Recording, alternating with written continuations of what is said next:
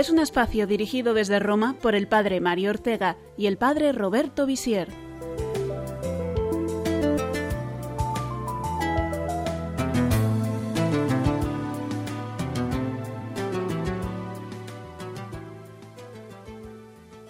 Bienvenidos a todos los oyentes a un nuevo programa del Compendio del Catecismo aquí en Radio María. Les saluda y les habla desde los micrófonos el Padre Roberto Visier. Y hemos ya hablado de la Iglesia una, la unidad de la Iglesia. Hoy toca hablar de la Iglesia Santa y Católica. Son las preguntas del compendio 165, 166 y 167. Para ampliar con el Catecismo de la Iglesia Católica pueden leer los números desde el 823 al 835. Y quisiera comenzar esta reflexión sobre la Iglesia Santa y Católica con unas palabras que el cardenal Ratzinger escribió cuando todavía no era cardenal en un libro muy conocido, Introducción al Cristianismo, nada más y nada menos que en el año 1968, poco después del Concilio Vaticano II. Decía así Ratzinger. El símbolo no llama a la Iglesia Santa porque todos y cada uno de sus miembros sean santos, es decir, personas inmaculadas. Este es un sueño que ha renacido en todos los siglos, pero que no tiene lugar alguno en el símbolo. Expresa el anhelo perpetuo del hombre porque se le dé un cielo nuevo y una tierra nueva, inaccesibles en este mundo. En realidad, las más duras críticas a la Iglesia de nuestro tiempo nacen veladamente de este sueño. Muchos se ven defraudados, golpean fuertemente la puerta de la casa y tildan a la Iglesia de mentirosa. Pero volvamos a nuestro tema. La santidad de la Iglesia consiste en el poder por el que Dios obra la santidad en ella, dentro de la pecaminosidad humana. Este es el signo característico de la nueva alianza. En Cristo Dios se ha unido a los hombres, se ha dejado atar por ellos. La nueva alianza ya no se funda en el mutuo cumplimiento del pacto, sino que es un don de Dios, una gracia que permanece a pesar de la infidelidad humana. Es expresión del amor de Dios que no se deja vencer por la incapacidad del hombre, sino que siempre es bueno para él, lo asume continuamente como pecador, lo transforma, lo santifica y lo ama. Por razón del don que nunca puede retirarse, la Iglesia siempre es la santificada por él, santificación en la que está presente entre los hombres la santidad del Señor. Lo que en ella está presente y lo que elige en amor cada vez más paradójico las manos sucias de los hombres como vasija de su presencia, es verdaderamente la santidad del Señor. Es santidad que, en cuanto santidad de Cristo, brilla en medio de los pecados de la Iglesia. Por eso la figura paradójica de la Iglesia, en la que las manos indignas nos presentan a menudo lo divino, en la que lo divino siempre está presente, sólo en forma de sin embargo, es para los creyentes un signo del sin embargo del más grande amor de Dios. La emocionante yuxtaposición de la fidelidad de Dios y la infidelidad del hombre expresada en la estructura de la Iglesia es también la dramática figura de la gracia, por la que se hace actualmente visible en el curso de la historia la realidad de la gracia como perdón de lo que en sí es indigno. Podría decirse que la Iglesia, en su paradójica estructura de santidad y pecado, es la figura de la gracia en este mundo. Escuchemos ahora la pregunta 165 en el que el compendio nos habla de lo que significa que la Iglesia es santa. ¿En qué sentido la Iglesia es santa? La Iglesia es santa porque Dios Santísimo es su autor. Cristo se ha entregado a sí mismo por ella, para santificarla y hacerla santificante. El Espíritu Santo la vivifica con la caridad. En la Iglesia se encuentra la plenitud de los medios de salvación. La santidad es la vocación de cada uno de sus miembros y el fin de toda su actividad. Cuenta en su seno con la Virgen María e innumerables santos como modelos e intercesores. La santidad de la Iglesia es la fuente de la santificación de sus hijos, los cuales, aquí en la tierra, se reconocen todos pecadores, siempre necesitados de conversión y de purificación. Respondamos entonces a esta pregunta fundamental que seguramente nos ha suscitado este texto de Ratzinger. ¿La Iglesia es santa o pecadora? ¿O las dos cosas? El símbolo, el credo de la Iglesia dice que la Iglesia es santa. Por tanto, nosotros no creemos que la Iglesia es pecadora. Sabemos que los miembros de la Iglesia son pecadores, pero la Iglesia como institución es santa. En este sentido, la Iglesia es santificadora, ha recibido la santidad de Dios y es capaz de santificar a los hombres. Pero como sus miembros son defectuosos, son pecadores, está siempre necesitada de conversión y de purificación, según las palabras del Concilio Vaticano II. Son los miembros los que siempre tienen que convertirse cada vez más. El pecado de los hombres es evidente, no es parte de la fe el hecho de decir los hombres son defectuosos. Sí, hay una parte de la fe que nos habla del pecado como ofensa a Dios, esa parte del compendio que nos habla de la moral, de la vida en Cristo. Pero cuando hablamos de la Iglesia, no hacemos un acto de fe en el pecado de los hombres. Sabemos que los hombres somos defectuosos. El acto de fe es a pesar de que la Iglesia está formada por personas defectuosas, imperfectas y pecadoras, es santa porque Dios la ha hecho santa y le da el poder de santificar.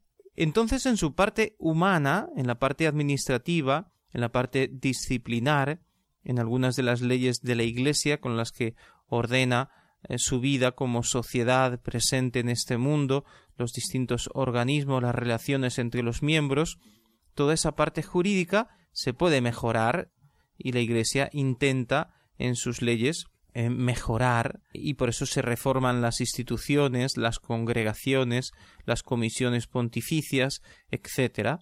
Se intenta mejorar siempre la justicia en la Iglesia, pero hay cosas que no se pueden cambiar porque pertenecen a la esencia fundacional de la Iglesia, la constitución, por ejemplo, jerárquica de la Iglesia, que está fundada sobre el sacramento del orden y los sacramentos como fuente de santificación. Todo eso no se puede cambiar. Se puede reformar la curia vaticana como se ha hecho a partir eh, del Concilio Vaticano II en un modo bastante profundo por Juan Pablo II, ya por Pablo VI, por Juan XXIII, pero no se puede decir suprimimos el papado o suprimimos la misión de los obispos. No, la Iglesia debe ser reformada en aquellas partes que no son esenciales a su estructura y que pueden adaptarse mejor a los tiempos o que eh, intuimos, nos damos cuenta, eh, analizamos y nos damos cuenta que el paso del, tiempo ha hecho que instituciones aquellas o las otras de la Iglesia no funcionen bien, conviene suprimirlas, mejorarlas, crear otras nuevas estructuras. La Iglesia no tiene que adaptarse a las modas, no tiene que ser políticamente correcta, sino que tiene que buscar cumplir la misión que ha recibido. A pesar de los defectos de los hombres, la Iglesia posee todos los medios de salvación y de santificación. Es un don que ha recibido.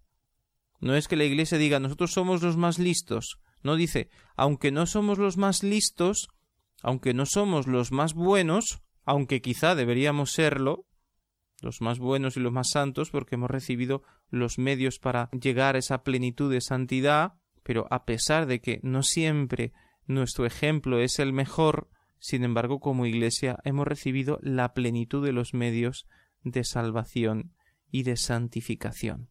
Pero sobre todo creemos en la santidad de la Iglesia porque está fundada por Dios, que es santísimo, porque no es una institución que tiene un origen humano, sino que es Dios mismo que ha querido a la Iglesia, que ha mandado a su Hijo y su Hijo ha hecho la Iglesia, ha creado la Iglesia, ha dado la autoridad a los apóstoles, ha dado los sacramentos, el bautismo, para que todos sean regenerados y para que formen parte de este pueblo santo de Dios. Dios Santísimo ha hecho la Iglesia, la ha purificado, la ha santificado. Jesucristo, el Verbo de Dios hecho hombre, ha dado la vida por su Iglesia, para presentarla ante sí pura, sin mancha, la Iglesia santa. Pongamos un ejemplo un poco eh, sencillo, demasiado sencillo, pero que nos puede iluminar. Si se está preparando una gran celebración, una solemnidad, la solemnidad de la Navidad, de la Pascua, y en la sacristía los monaguillos discuten sobre quién debe llevar el incienso, y no se ponen de acuerdo y al final el sacerdote decide no, lo llevarás tú, pero esos monaguillos empiezan la celebración enfadados y se miran mal y tienen en su corazón esa rabia que no es buena, pero no por eso deja de ser eficaz aquella celebración de la misa. No por ello deja de ser verdad que Jesucristo viene sobre el altar.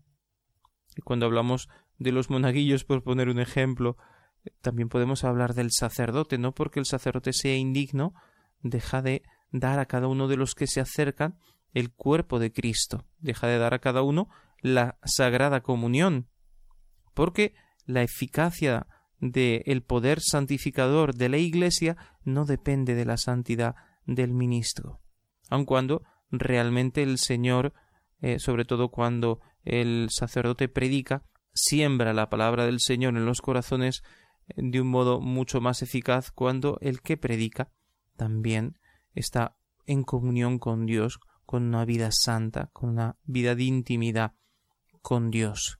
Naturalmente que Dios quiere que los miembros de la Iglesia sean santos, que los pastores de la Iglesia sean santos, que los monaguillos sean santos, pero a pesar de que eh, tengan defectos, también la Iglesia sigue santificando, sigue siendo santa.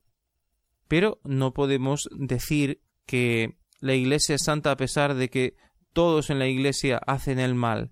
No es verdad que todo sea malo en la Iglesia, como muchas veces los enemigos de la Iglesia o la publicidad, eh, los medios de comunicación hoy en esta persecución velada contra el cristianismo que existe en Occidente y también en otras partes, nos quieren hacer creer que todo en la Iglesia funciona mal, que todo en la Iglesia es horrible, que todos los sacerdotes son malos, que los obispos son unos oligarcas que viven atados al poder, que el Papa eh, esto, lo otro. No es verdad. Hay pecado en la Iglesia, la Iglesia ha pedido perdón en la persona de Juan Pablo II por los errores de los cristianos a lo largo de los siglos, pero no es verdad que el saldo, que la acción de la Iglesia en el mundo durante estos dos mil años haya sido negativa. No es verdad. Son muchas más las luces que las sombras. Podemos pensar en la civilización de Occidente, el hecho que el cristianismo haya ayudado a desarrollarse a Occidente en medio de guerras, de problemas, de dificultades, pero donde las leyes, los derechos humanos están en gran medida influenciados por la luz del cristianismo, de los diez mandamientos. Luego no podemos dejar de prestar atención a la gran multitud de santos que la Iglesia ha canonizado y en los que se descubre la heroicidad de su vida, de sus virtudes, como de verdad eran personas transformadas por el amor, que amaban de todo corazón a Dios, pero también a los demás, que se deshacían en el servicio del prójimo, que de verdad se han convertido en luz para la humanidad de todos los tiempos. Tenemos que pensar en la obra inmensa educativa de la Iglesia, que ha enseñado a las familias a educar, que ha constituido esa familia sólida que ahora estamos perdiendo porque estamos perdiendo la fe cristiana, pero una familia sólida que había construido en la cristiandad, había establecido la familia sobre sólidos fundamentos, sobre los fundamentos de la fe y del sacramento del matrimonio. La obra educativa de la Iglesia a través de las escuelas, La obra educativa que comenzó con las abadías, con los monjes y que luego eh, con las escuelas y, luego con las universidades que también nacieron en gran medida impulsadas por la Iglesia. El servicio a los enfermos, también los primeros hospitales mm, de Europa están vinculados a la Iglesia. El servicio a los más pobres, que ha existido siempre. Y también hoy en día lo vemos en los comedores de Cáritas que están haciendo esa labor extraordinaria en esta España en crisis. Y así será siempre, es un reflejo de la santidad de la Iglesia. Podemos fiarnos de la Iglesia, esta sería la conclusión. Podemos fiarnos de la Iglesia porque el fundador es santo, porque el Evangelio es una doctrina santa, porque la enseñanza de la Iglesia nos ayuda a ser mejores, nos lleva y nos pide la santidad, porque todo lo que la Iglesia nos enseña es santo. Y por tanto nosotros nos fiamos de la Iglesia. El obispo puede ser antipático, puede ser soberbio, puede tener sus defectos, pero si predica las verdades católicas, su enseñanza es buena y nos lleva a la plenitud de la verdad, porque la Iglesia es guiada por el Espíritu Santo. La santidad de la Iglesia no está eh, simplemente en que los miembros sean más buenos o menos buenos, aunque debemos ser santos, sino en que está tocada por el dedo de Dios, querida por el Padre, fundada por Jesucristo y guiada en todo momento por el Espíritu Santo, que le da el poder de santificar a través de los sacramentos a todos los hombres y de conducirlos a la plenitud de la verdad. Hacemos una pausa, escuchemos una pieza musical y volvemos enseguida.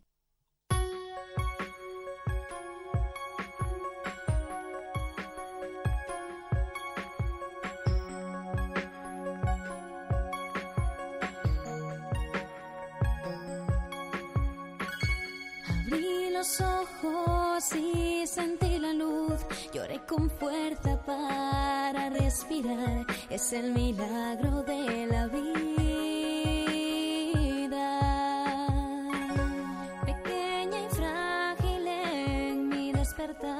solo escuchando la voz de papá y mamá sentí la sed del agua viva. Y un día mi familia me presentó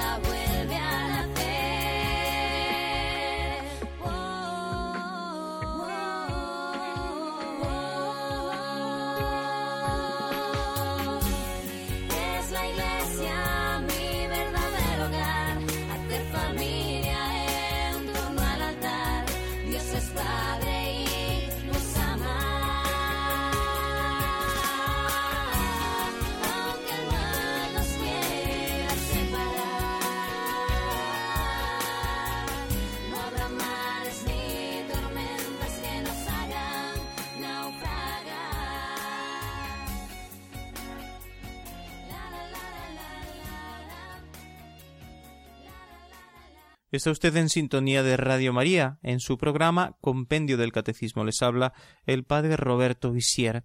Hemos hablado de que la Iglesia es santa. Hablemos ahora de lo que significa cuando decimos que la Iglesia es católica. De hecho, nos reconocemos como miembros de la Iglesia católica y decimos somos católicos. ¿Qué significa esto? Escuchemos la pregunta 166. ¿Por qué decimos que la Iglesia es católica? La Iglesia es católica, es decir, universal, en cuanto en ella Cristo está presente. Allí donde está Cristo Jesús está la Iglesia católica. La Iglesia anuncia la totalidad y la integridad de la fe, lleva en sí y administra la plenitud de los medios de salvación. Es enviada en misión a todos los pueblos pertenecientes a cualquier tiempo o cultura. Católico significa universal, católica significa que la Iglesia es universal, no en el sentido más obvio solamente, aunque naturalmente también la Iglesia que está llamada a evangelizar todo el planeta, a llegar a todos los pueblos, a todos los continentes, a todas las razas, sino también en un sentido de totalidad dentro de la Iglesia. Quiere decir que la Iglesia tiene todos los medios de salvación que le ha otorgado Dios, que la Iglesia tiene todo el mensaje que Dios quiere transmitir a los hombres. Esa totalidad significa también universalidad de los medios de salvación y del mensaje de salvación, ese ministerio profético sacerdotal y real que ha recibido para predicar la verdad, para santificar a los hombres y para dirigir a los fieles cristianos. La Iglesia tiene esa autoridad incluso para juzgar en el seno de la Iglesia, para eh, dirimir los conflictos, para eh, guiar a todos los cristianos, esa autoridad recibida del Señor. En ese sentido, la Iglesia es católica. Cristo ha venido a salvar a todos los hombres, pero ya con su encarnación está unido a todo hombre. Quiere decir que, de algún modo misterioso, incluso los no bautizados han sido de alguna manera atraídos hacia Cristo, aunque no se hayan adherido plenamente a la Iglesia en el bautismo, eh, el Señor ha traído una salvación universal que ha bendecido a toda la humanidad y por eso todos están llamados a venir hacia la Iglesia a ser santificados misteriosamente por el Espíritu Santo. El Señor ha dicho a los apóstoles Id al mundo entero y predicad el Evangelio a toda criatura, se refiere a toda criatura racional, a todos los hombres, no se trata de predicar el Evangelio a los animales, aunque eh, San Antonio de Padua haya hecho una vez ese signo de predicarle a los peces, o no sé si incluso San Francisco hablaba con los pájaros y con los animales, pero es un modo simbólico de expresar esa comunión de Dios con toda la creación. Pero los que deben recibir el Evangelio son los seres racionales, los hombres de todos los tiempos, de todos los lugares. Pero no solamente dice predicad a todo el mundo, a todos los hombres, sino que dice enseñad todo lo que yo os he enseñado. Enseñadles a cumplir todo lo que yo os he enseñado.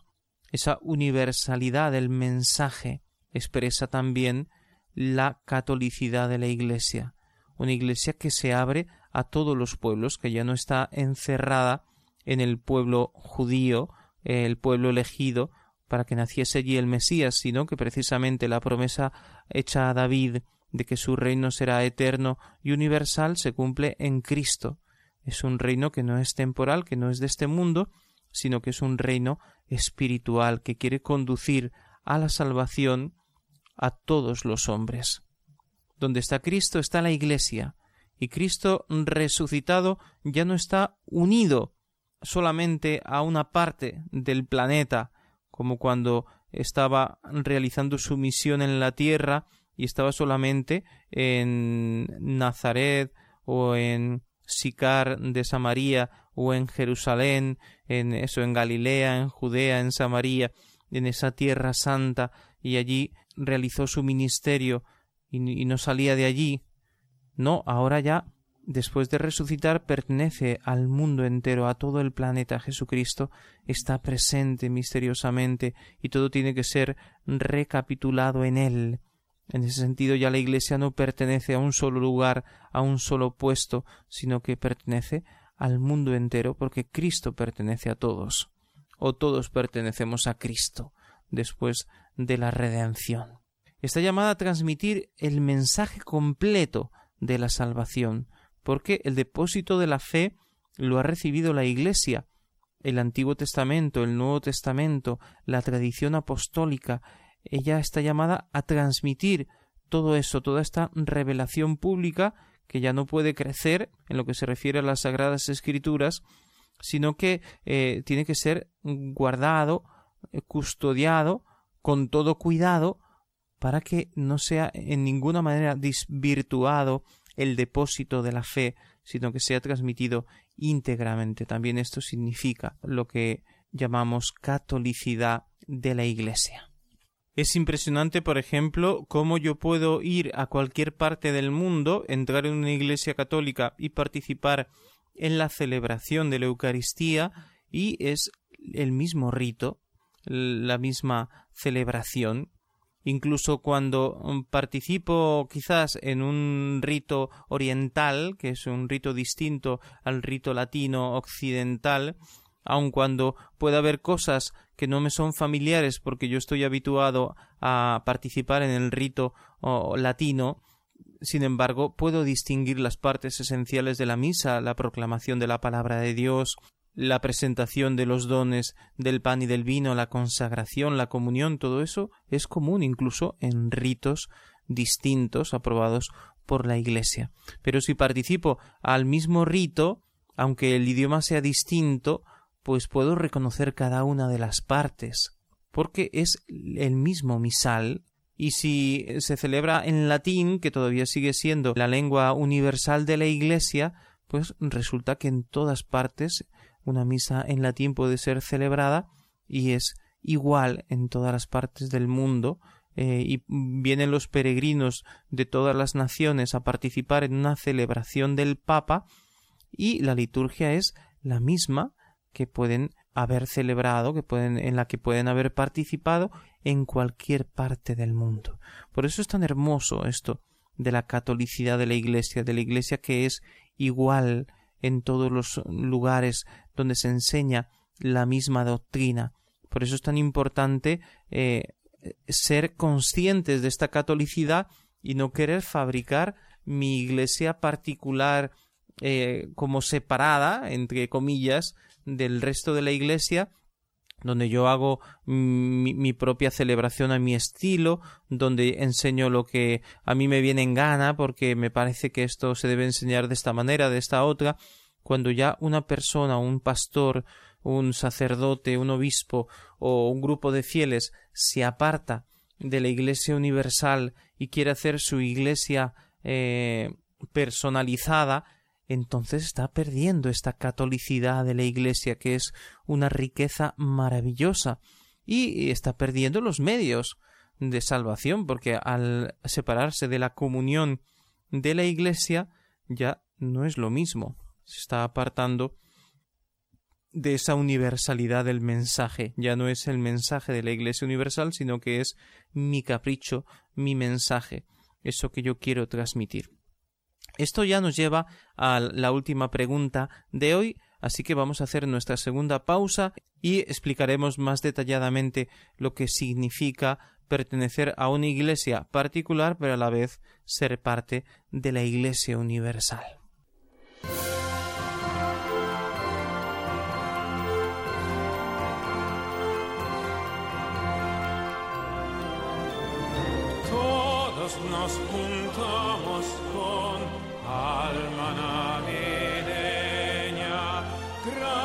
Y pequeños son los bellos regalos, con felicidad y amor los recibiremos, nos ayuda, nos escuchó que loado sea.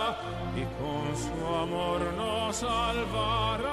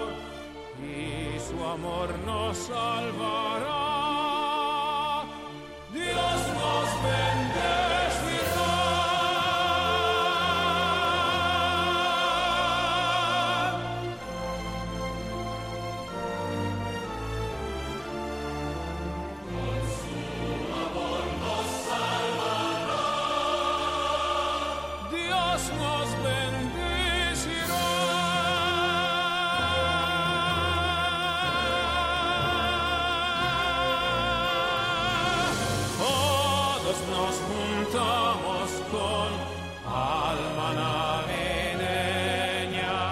Grandes y pequeños son los bellos regalos. Con felicidad y amor los recibiremos.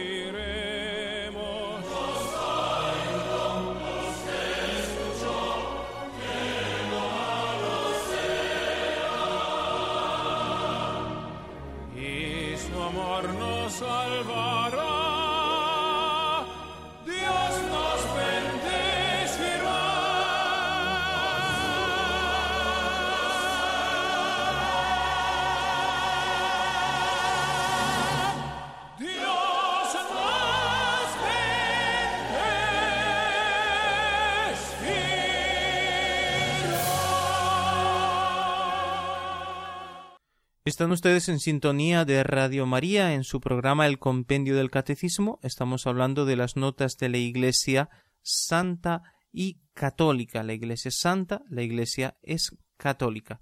Escuchemos la última pregunta de hoy, la pregunta 167. ¿Es católica la iglesia particular? Es católica toda iglesia particular, esto es, la diócesis y la eparquía, formada por la comunidad de los cristianos que están en comunión en la fe y en los sacramentos, con su obispo ordenado en la sucesión apostólica y con la iglesia de Roma que preside en la caridad.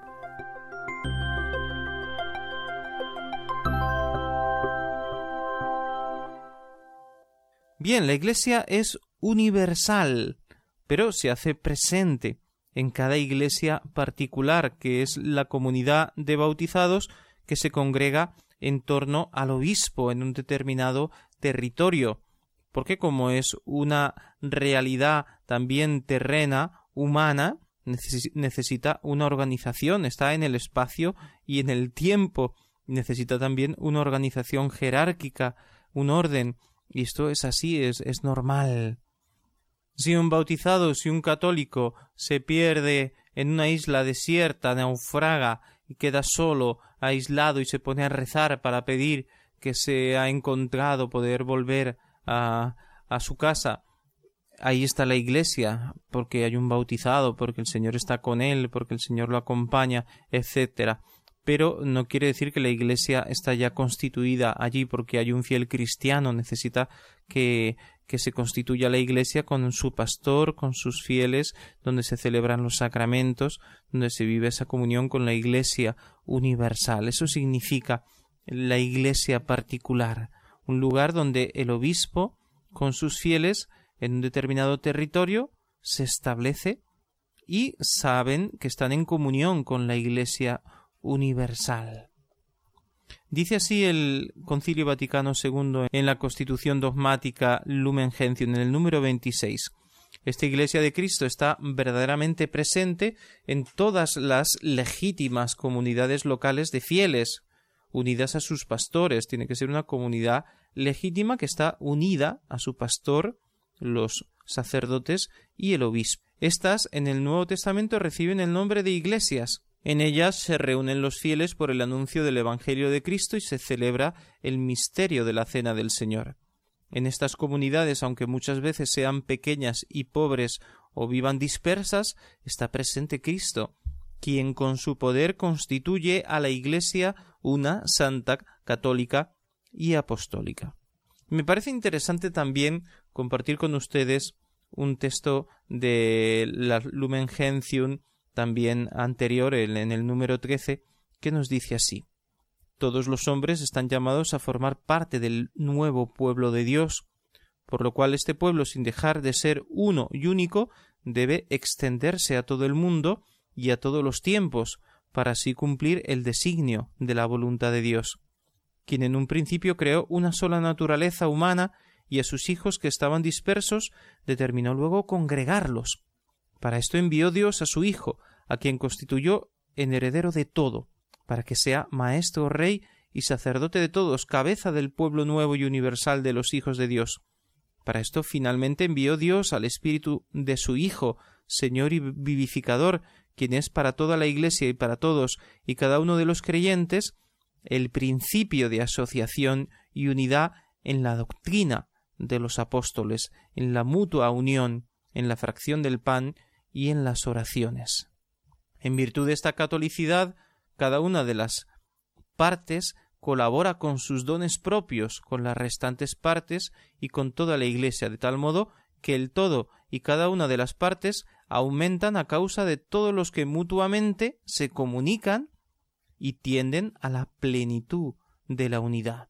Todos los hombres son llamados a esta unidad católica del pueblo de Dios que simboliza y promueve una paz universal, y a ella pertenecen y se ordenan de diversos modos, sean los fieles católicos, sean los demás creyentes en Cristo, sea también todos los hombres en general, por la gracia de Dios llamados a la salvación.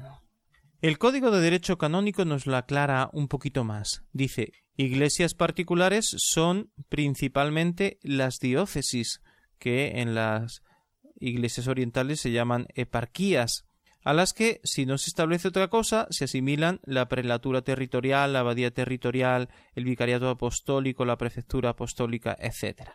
Y define así la diócesis como una porción del pueblo de Dios cuyo cuidado pastoral se encomienda al obispo con la cooperación del presbiterio, de manera que unida a su pastor y congregada por él en el Espíritu Santo mediante el Evangelio y la Eucaristía, constituye una iglesia particular en la cual verdaderamente está presente y actúa la Iglesia de Cristo, una santa, católica y apostólica. Por eso cuando hablamos de una diócesis es más correcto decir no la Iglesia de Madrid o la Iglesia de Cuenca o la Iglesia de Granada, sino la Iglesia en Granada, la Iglesia católica que está en Granada, presidida por su obispo, etcétera, ¿no? Eh, es, en esa preposición expresamos que no es una iglesia separada de la iglesia universal, sino que es la iglesia universal presente en ese territorio y representada por el obispo y por todos los fieles en comunión con ese obispo. El Catecismo de la Iglesia en el número 834 aclara aún más en este sentido. Las iglesias particulares son plenamente católicas gracias a la comunión con una de ellas, la Iglesia de Roma que preside en la caridad. Eso es lo que hace que todas las iglesias estén unidas cuando reconocen esa autoridad universal del Papa, que no es la autoridad de la ciudad de Roma, es la autoridad del el sucesor de San Pedro que ha establecido su sede en Roma y esto pertenece pues a la tradición de la Iglesia, el hecho de que el obispo de Roma sea el que preside en la caridad según las palabras de San Ignacio de Antioquía. Porque con esta Iglesia, en razón de su origen más excelente, debe necesariamente acomodarse toda la Iglesia, es decir, los fieles de todas partes. En efecto, desde la venida a nosotros del Verbo encarnado, todas iglesias cristianas de todas partes han tenido y tienen a la gran iglesia que está aquí en Roma como única base y fundamento porque según las mismas promesas del Salvador, las puertas del infierno no han prevalecido jamás contra ella. Palabras de San Máximo el Confesor que recoge el Catecismo de la Iglesia Católica. Es muy importante comprender esto, que tenemos que vivir en el seno de la Iglesia. Y el mejor modo de vivir en comunión con la Iglesia santa y católica, por tanto universal, es vivir en comunión con nuestro obispo. Ser conscientes de que somos iglesia significa que yo veo en mis hermanos bautizados, en los que van conmigo a misa y, ojalá hubiese una relación más cercana entre todos los cristianos que frecuentan una misma parroquia, porque los tenemos que ver como nuestros hermanos, pertenecientes a, a la Iglesia universal, pero eh, en esa parroquia y en esa diócesis en comunión con el obispo que es sucesor legítimo de los apóstoles. Y yo tengo que mirar esto con una mirada de fe, no con una mirada humana, que me cae bien el párroco, que no me cae bien, que el que viene a misa es hipócrita, que el obispo no me gusta porque es muy gordo, porque es muy feo. Eh, no, tenemos que tener una mirada de fe y ver cómo en mi hermano bautizado está presente la Iglesia Universal, en el sacerdote de mi parroquia está presente la Iglesia Universal, en mi obispo, como sucesor de los apóstoles, la Iglesia se hace presente, y luego todos tenemos que vivir en comunión con la Iglesia Universal, en su doctrina, en sus sacramentos, la comunión en la fe y en los sacramentos. Ser verdaderamente católico significa profesar la fe católica plenamente, adherirme a la fe que siempre ha enseñado la Iglesia y que me deben transmitir con fidelidad mis pastores o, incluso también pues los catequistas que trabajan en una determinada parroquia, en una determinada diócesis. No podemos hacer una iglesia aparte, tenemos que pertenecer siempre a la Santa Iglesia Católica, eh, con este sentido de comunión plena con los pastores de la Iglesia, con la enseñanza oficial de la Iglesia. Hagamos finalmente nuestro breve resumen de hoy. La Iglesia es santa, pero siempre necesitada de conversión y purificación en sus miembros y de reforma en sus instituciones, en lo que no es esencial al funcionamiento de la Iglesia. Es santa por su origen divino, por la presencia de Cristo, y por la luz del Espíritu Santo que la lleva a la plenitud de la verdad. Es católica porque todos los hombres de todos los tiempos y de todas las naciones son llamados a pertenecer a ella. En este sentido dice el concilio que es signo de la comunión de todo el género humano. La Iglesia es católica porque posee la plenitud de los medios de salvación y del mensaje del Evangelio los obispos como sucesores legítimos de los apóstoles presiden las iglesias particulares como porciones de la Iglesia Universal en comunión con el Papa. Todas las iglesias particulares son presencia de la Iglesia Universal y expresan su catolicidad en su comunión en la fe y en los sacramentos y con la Iglesia de Roma, presidida por el legítimo sucesor de San Pedro, el Papa. Y ahora sí, le damos la oportunidad de que nos haga sus preguntas.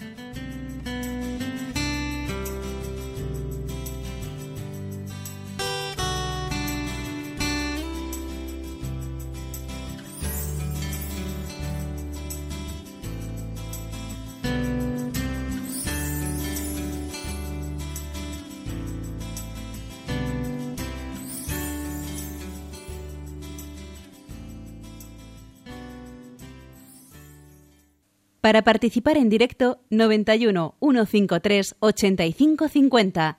91 153 8550.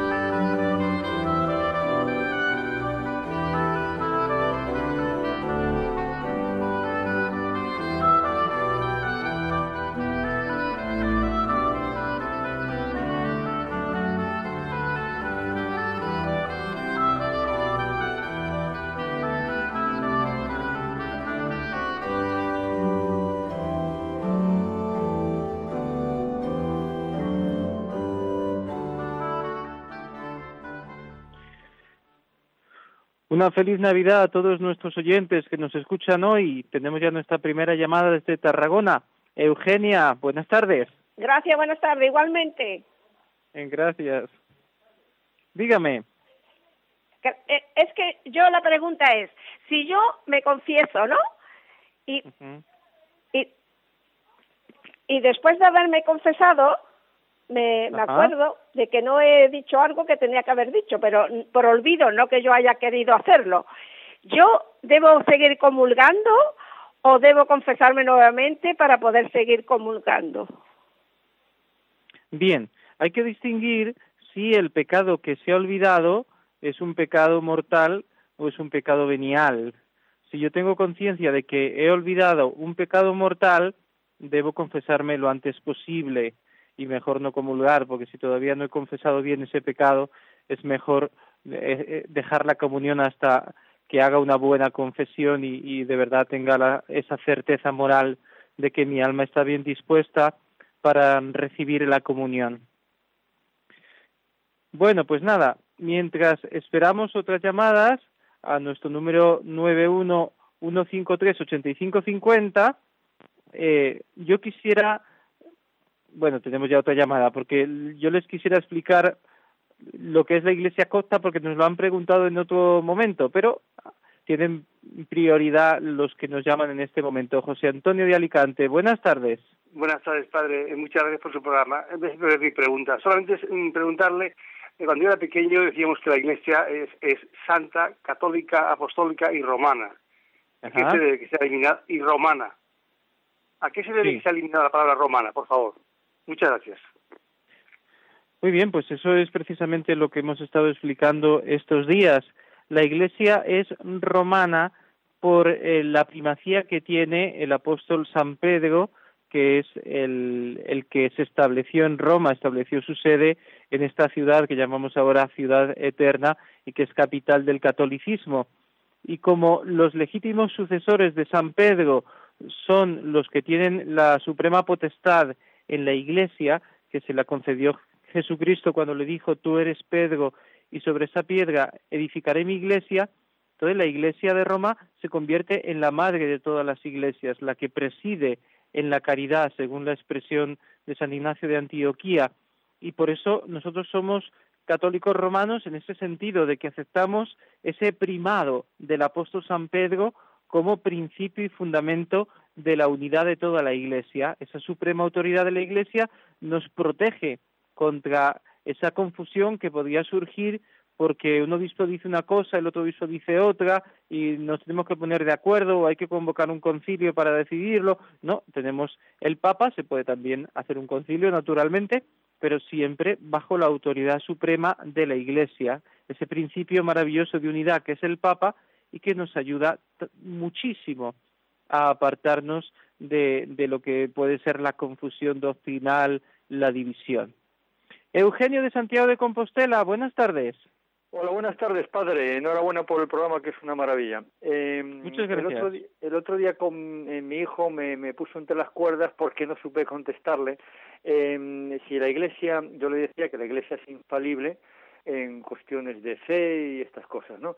Entonces, mm, aunque esté formada por por gente que por personas que se equivocan y, y pecan, etcétera. Pero él me puso, me preguntó sobre el tema de la Inquisición. Yo le dije que bueno, la Inquisición española estaba formada por los reyes católicos, pero no sé exactamente la romana. Entonces quería que me aclarara eso. Si es, eh, yo tengo entendido que todo lo que dice el Papa es, es cátedra, es infalible, pero no sé en ese caso mm, qué contestarle. Muchas gracias, padre. Bien.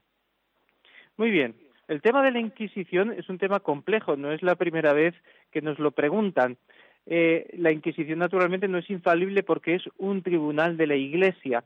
Eh, la infalibilidad se atribuye a la Iglesia cuando declara en un concilio presidido por el Papa un dogma de fe. Y el Papa cuando habla ex cátedra, que significa que cuando se reviste de toda su autoridad como Papa y lo proclama así en el tenor de sus palabras, yo como Papa, eh, con la autoridad que he recibido, declaro que esta doctrina es irreformable, eh, ya sea de fe o de moral. Entonces es infalible, según lo que nos enseña el Concilio Vaticano I, que declaró este dogma de la infalibilidad del Papa. La Iglesia es infalible en cuanto que presidida por el Papa en un concilio también puede declarar eh, doctrinas eh, irreformables.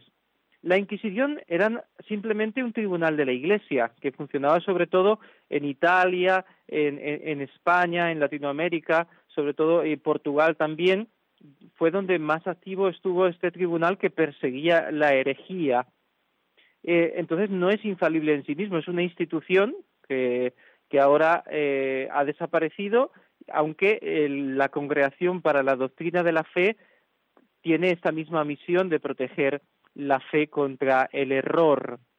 Y el problema de la Inquisición fue que adoptó métodos eh, que eran malos, ¿no? En el sentido de perseguir violentamente los errores contra la fe, meter en la cárcel, eh, torturar en, algunos casos que fueron muy pocos, pero en algunos casos para, según la costumbre, eh, conseguir la declaración del testigo eh, sentenciar a muerte cuando las herejías eran eh, muy claras y no, no había una no se echaba para atrás el, el hereje o el perseguir la brujería. Todo esto en alguno, en alguna medida se convirtió en un abuso de poder por, por el uso de la violencia, por, por esta constricción que se usaba contra las personas. En ese sentido, pues la Inquisición fue una desgracia para la Iglesia. Bien, pues vamos a aprovechar estos dos minutos para hablar rápidamente de lo que es la Iglesia copta, que lo preguntaron y que viene muy bien en estos temas que hemos desarrollado sobre la Iglesia separada, la relación de la Iglesia con las iglesias cristianas no católicas. La Iglesia copta es la Iglesia que se desarrolló en el norte de África, especialmente en Egipto y en Etiopía, fue una iglesia muy floreciente en los primeros siglos. En el tiempo del concilio de Nicea, es decir, en el siglo IV, había 100 diócesis en, el Valle del Nilo. Luego era una iglesia muy fuerte, muy buena, muy, hermosa, llena de, de vigor, de espiritualidad. La ruptura con la Iglesia Católica tuvo lugar en el concilio de Calcedonia, en el año 451, cuando la Iglesia declaró que Jesús tenía dos naturalezas, la divina y la humana. Y algunos, la iglesia copta con la iglesia siria, la iglesia armenia, no quisieron aceptar esto, se adhirieron a aquella herejía que se llama monofisita, porque solo admitía una sola naturaleza en Cristo.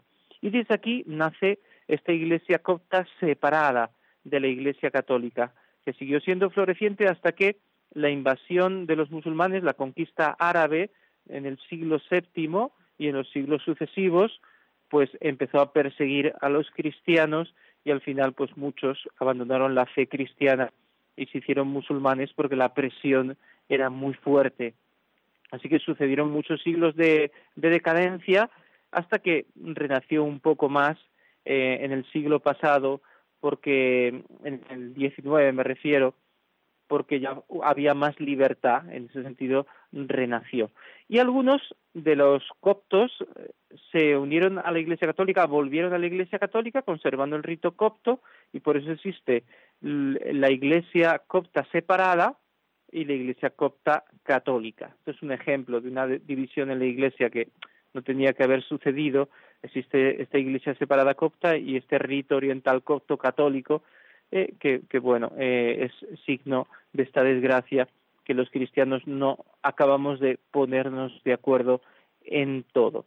Naturalmente, hoy en día también esta iglesia copta, como hemos oído en las noticias, está siendo muy perseguida por los musulmanes y bueno, nosotros nos solidarizamos con esos eh, católicos o no católicos coptos cristianos que son perseguidos. Así que una bendición para todos ellos, una oración en este tiempo de Navidad por todas las familias, por todos los cristianos perseguidos en tantos países del mundo. Rezamos juntos el Ave María y damos la bendición. Dios te salve María, llena eres de gracia, el Señor es contigo, bendita tú eres entre todas las mujeres y bendito es el fruto de tu vientre Jesús. Santa María, Madre de Dios, ruega por nosotros pecadores, ahora y en la hora de nuestra muerte. Amén. y la bendición de Dios Todopoderoso, Padre, Hijo y Espíritu Santo, descienda sobre vosotros y os acompañe siempre. Feliz Navidad, buenas tardes.